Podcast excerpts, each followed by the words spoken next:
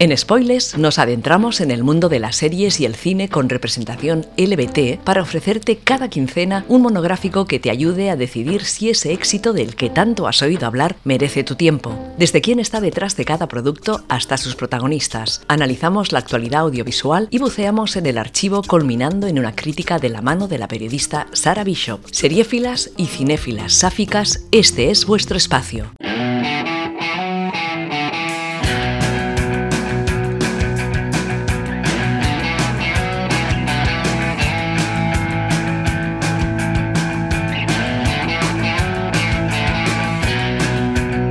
Hola y bienvenidas de nuevo a Spoilers, un espacio donde analizamos series de televisión y películas con interés LBT. A este lado del micro, Sara Bishop emitiendo para Inout Radio. Comenzamos. Hoy hablaremos de Lost and Delirious, un oscuro drama adolescente nominado a la Espiga de Oro en la Seminci Vallisoletana de 2001, que sigue dividiendo las opiniones de público y crítica especializada y que actualmente se puede ver en filming. Incluso entonces me sentía mal. Era como una rata dirigiéndose directamente a la boca del gato. Y no podía hacer nada. Absolutamente nada para evitarlo.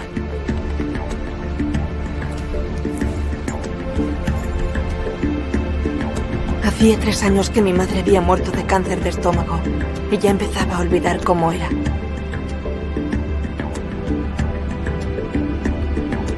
Cuando miré en su polvera y vi mi rostro reflejado en el espejo, Recordé el de ella.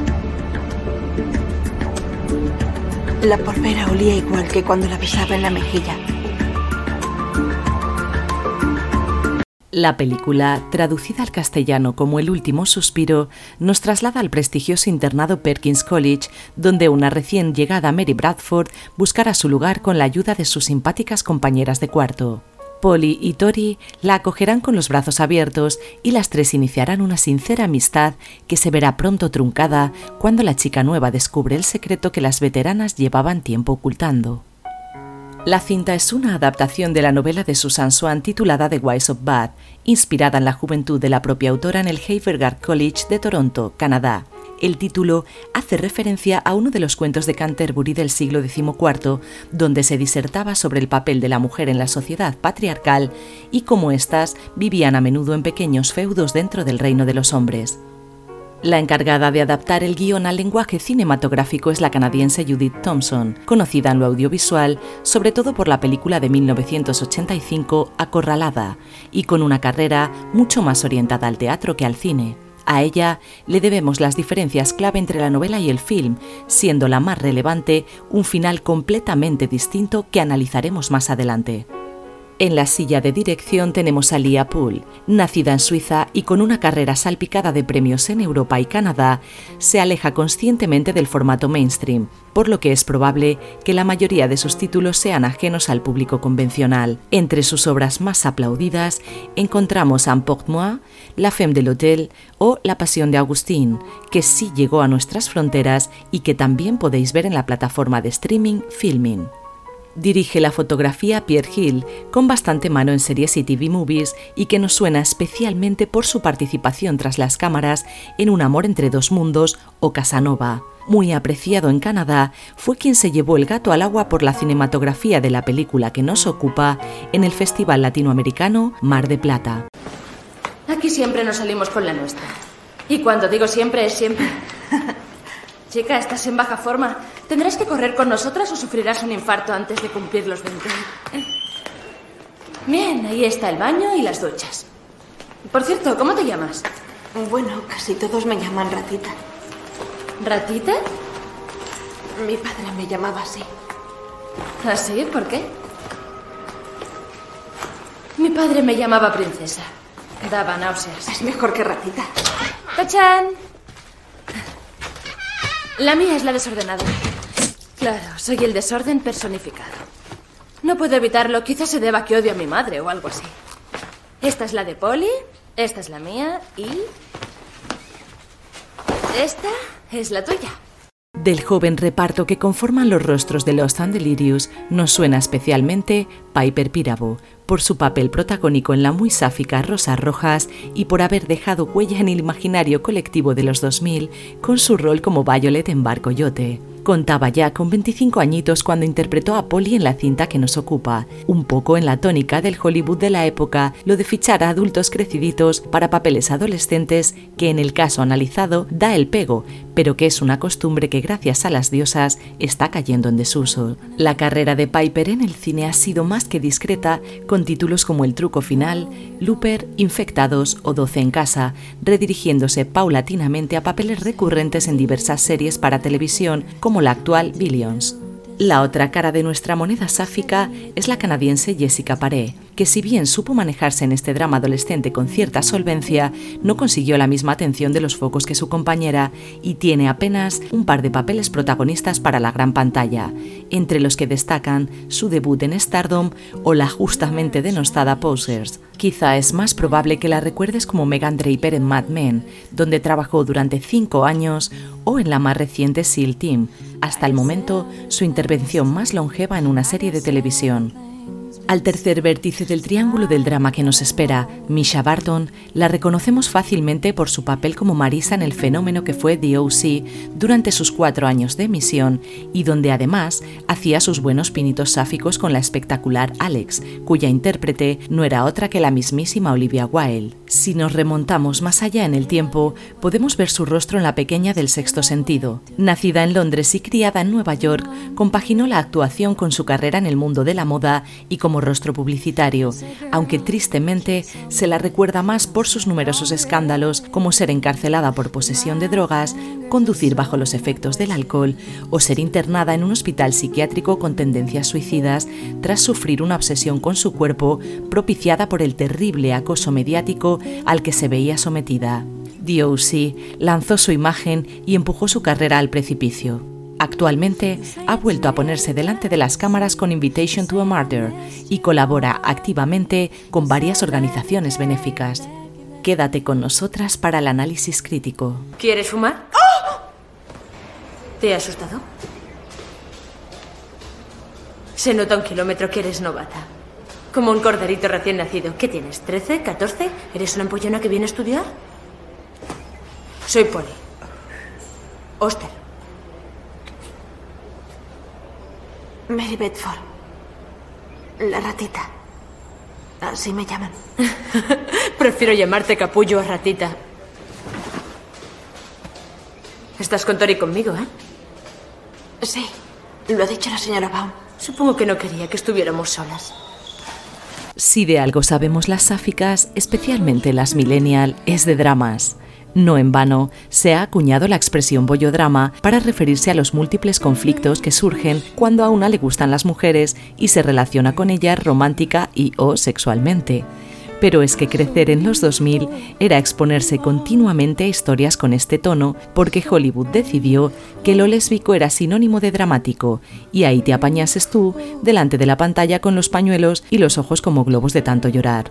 En el último suspiro se respira intensidad dramática desde la escena de apertura. Ayuda al tono adolescente, tanto del personaje narrador como el de las otras dos protagonistas, ya que se trata de jóvenes atormentadas por sus familias, recluidas en un internado y que prácticamente se autodenominan las niñas perdidas, en un guiño al título original de la película que resulta un tanto hiperbólico. Vista con cierta madurez, es imposible pasar por alto que están en una institución para niñas ricas con todas las facilidades y comodidades del mundo, así que perdidas, pero poco. Se le notan también los años cuando presentando a los diferentes grupos del colegio se permiten un desafortunado comentario sobre los trastornos de conducta alimentaria que hoy no hubiera pasado el corte, o eso queremos creer. Sal. Sal de mi cama. Relájate, ya verás cómo lo olvida. No conoces a Allison, se pondrá histérica. Seguro que se lo cuenta a mis padres. ¿Y qué? Vamos, estamos en el siglo XXI, ¿no? No. Tú no le entiendes. Para ti es difícil. La historia es de lo más sencilla. Chica nueva llega al internado. Es todo inocencia, escribir en diarios y echar de menos a su mamá. Allí conoce a Tori, ejemplo de popularidad, monísima y agradable, y a Polly, con una actitud mucho más dura y desafiante que cumple religiosamente con todos los clichés de chica mala como beber y fumar. Transgresor. Como podéis imaginar, la inocente Mary va descubriendo poco a poco y con escasa pericia que sus compañeras de cuarto son del tipo de amigas que se comen la boca y aquí se desata el más grande de todos los caos. El drama empieza bastante pronto, así que se disfruta más bien poquito o lo justo del amor sáfico adolescente, y empiezan las puñaladas en el alma que poblarán alrededor del 75% de la hora y tres cuartos de metraje. La directora busca constantemente una intensidad que no siempre encuentra y que la mayor parte de las veces resulta forzada. Queda así una especie de Julieta y Julieta descafeinado que podría haber ido mucho más lejos de no quedarse siempre en la superficie. Tiene, eso sí, una banda sonora muy dos milera y muy acertada que ayuda bastante con lo de crear clima y le hace ganar algunos puntos en su calificación final. Y ahora, meted la camisa por dentro de la falda del uniforme porque vamos a entrar en la zona spoiler. No estaba segura de lo que acababa de ver. Sé que parece inocente, pero al principio, quiero decir, que estaban ensayando para los chicos. En Rainy River, de donde yo era, las cosas no habían cambiado mucho desde los 50. Que Mary no es el lápiz más afilado de la caja lo sabemos todas, o lo descubrimos paulatinamente cuando ve a sus compañeras de cuarto comerse la boca con fruición y decide que seguramente estén ensayando para besar chicos, o cuando despierta para encontrárselas a las dos desnudas en la misma cama y cuela que Tori tiene pesadillas y a la pobrecita hay que calmarla. De cómo le calma, Poli no dice ni pío, pero nosotras podemos imaginarlo. El caso es que ambas son unas intensas y se esconden fatal. Pero la química está bien conseguida y crean entre las dos una especie de intimidad delicada que normalmente se explica cuando la silla de dirección está ocupada por una mujer. La relación entre ambas se basa en ese amor loco y arrollador tan habitual en la adolescencia y pese a tratarse de una cinta de finales de los 90, no se aprecia la consabida sexualización de las relaciones lésbicas. Se supone que Mary es unos años más joven y esta exagerada inocencia pudo venderse relativamente bien en un tiempo en el que lo sáfico no era tan visible y lo que es peor, estaba bastante mal visto. Y este es el eje central del bollodrama, que a Polly se la sopla muchísimo lo que sus compañeras digan o piensen de ella, pero a Tori le destroza los nervios que puedan llamarle lesbiana. Así que rompe el corazón de su chica sin pensárselo mucho y se enrolla con el primer maromo estándar que le ha mirado en su vida. Evidentemente a Polly se le va la pinza por completo y reta al chaval en un duelo a espada, bastante lésbico por su parte. Mientras Tori sigue en su búsqueda de la normatividad más aburrida y poco interesante que pueda existir en un internado, Mary se ve en el medio de ambas sin negarle a ninguna su lealtad. Demuestra aquí una mayor madurez que las otras en un giro curioso de niña a mujer que resulta algo abrupto pero reconfortante. Lo siento, Mary. Yo solo quiero que vuelva.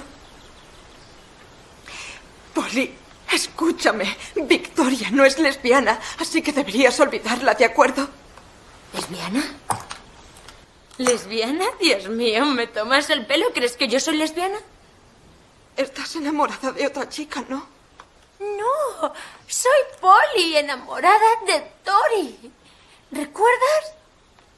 Y Tori está, está enamorada de mí porque, porque ella es mía y yo soy suya. Y ninguna de las dos somos lesbianas. ¡Dios! Por otro lado, el discurso de la película es muy del tipo rechazo de etiquetas y sazonar con negatividad la palabra lesbiana. No sorprende demasiado tratándose de una película de hace dos décadas, pero sigue haciendo daño. También, alguien debería hablar en algún momento de los peligros de la clase de literatura en los cerebros adolescentes, porque no me extraña que Polly acabe como las maracas de Machín con esos análisis. El tándem protagonista es solvente y la química creíble, pero se hace muy difícil empatizar con Tori y ese nivel de frialdad para no convertirse en lo que ella considera una paria social. También es cierto que Piper Pirabo brilla bastante más en su actuación y su papel tiene una mayor profundidad, lo cual desequilibra profundamente la balanza. Básicamente, nos han dado una buena y una mala en una historia que debería tener sensibilidad para con las dos partes, porque pisotear a la que tú misma defines como el amor de tu vida por las convenciones sociales y familiares cuando el entorno es claramente favorable nos va a parecer siempre regulín. Y seguimos con el descenso a los infiernos de Polly, que se encuentra además en el proceso a un halcón herido que no puede ser una metáfora más obvia de ella misma, al que alimenta, proporciona cobijo y ayuda para que vuelva a volar. Las escenas del pajarito traen algo de luz y esperanza a un guion, por lo demás oscuro en exceso, y estoy segura de que los 2000 empezaron con hordas de lesbianas interesándose por la cetrería. Pero los dramas no se caracterizan por su positivismo, y aquí vamos acercándonos al final. ¡Abandónala! ¡Poli! Dilo. Di. A partir de este momento la voy a dejar. ¡Joder, vete a la mierda!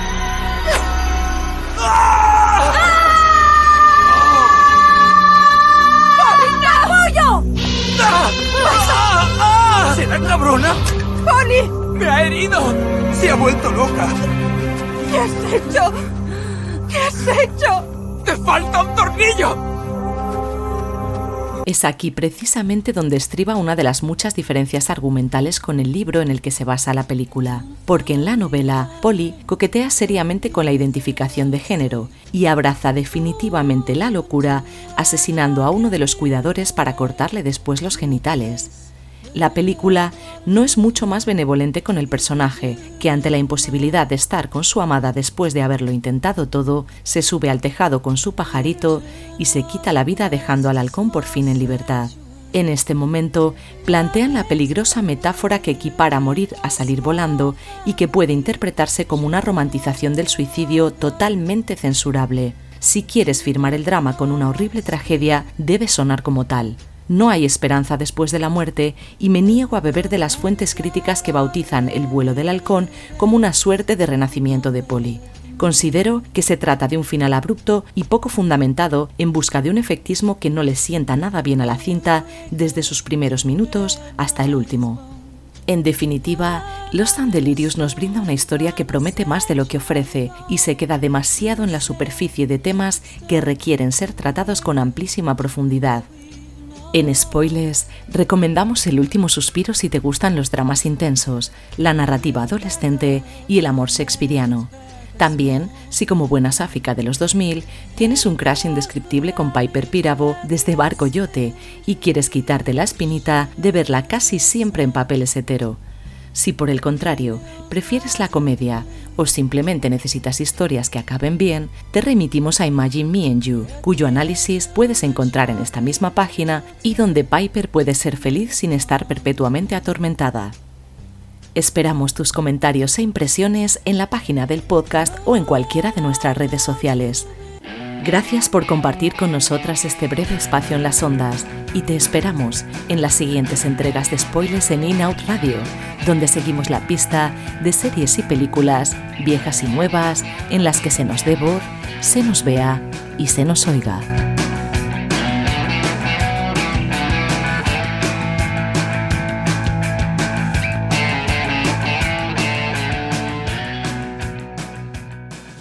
En Spoilers nos adentramos en el mundo de las series y el cine con representación LBT para ofrecerte cada quincena un monográfico que te ayude a decidir si ese éxito del que tanto has oído hablar merece tu tiempo. Desde quién está detrás de cada producto hasta sus protagonistas. Analizamos la actualidad audiovisual y buceamos en el archivo culminando en una crítica de la mano de la periodista Sara Bishop. Seriéfilas y cinéfilas sáficas, este es vuestro espacio.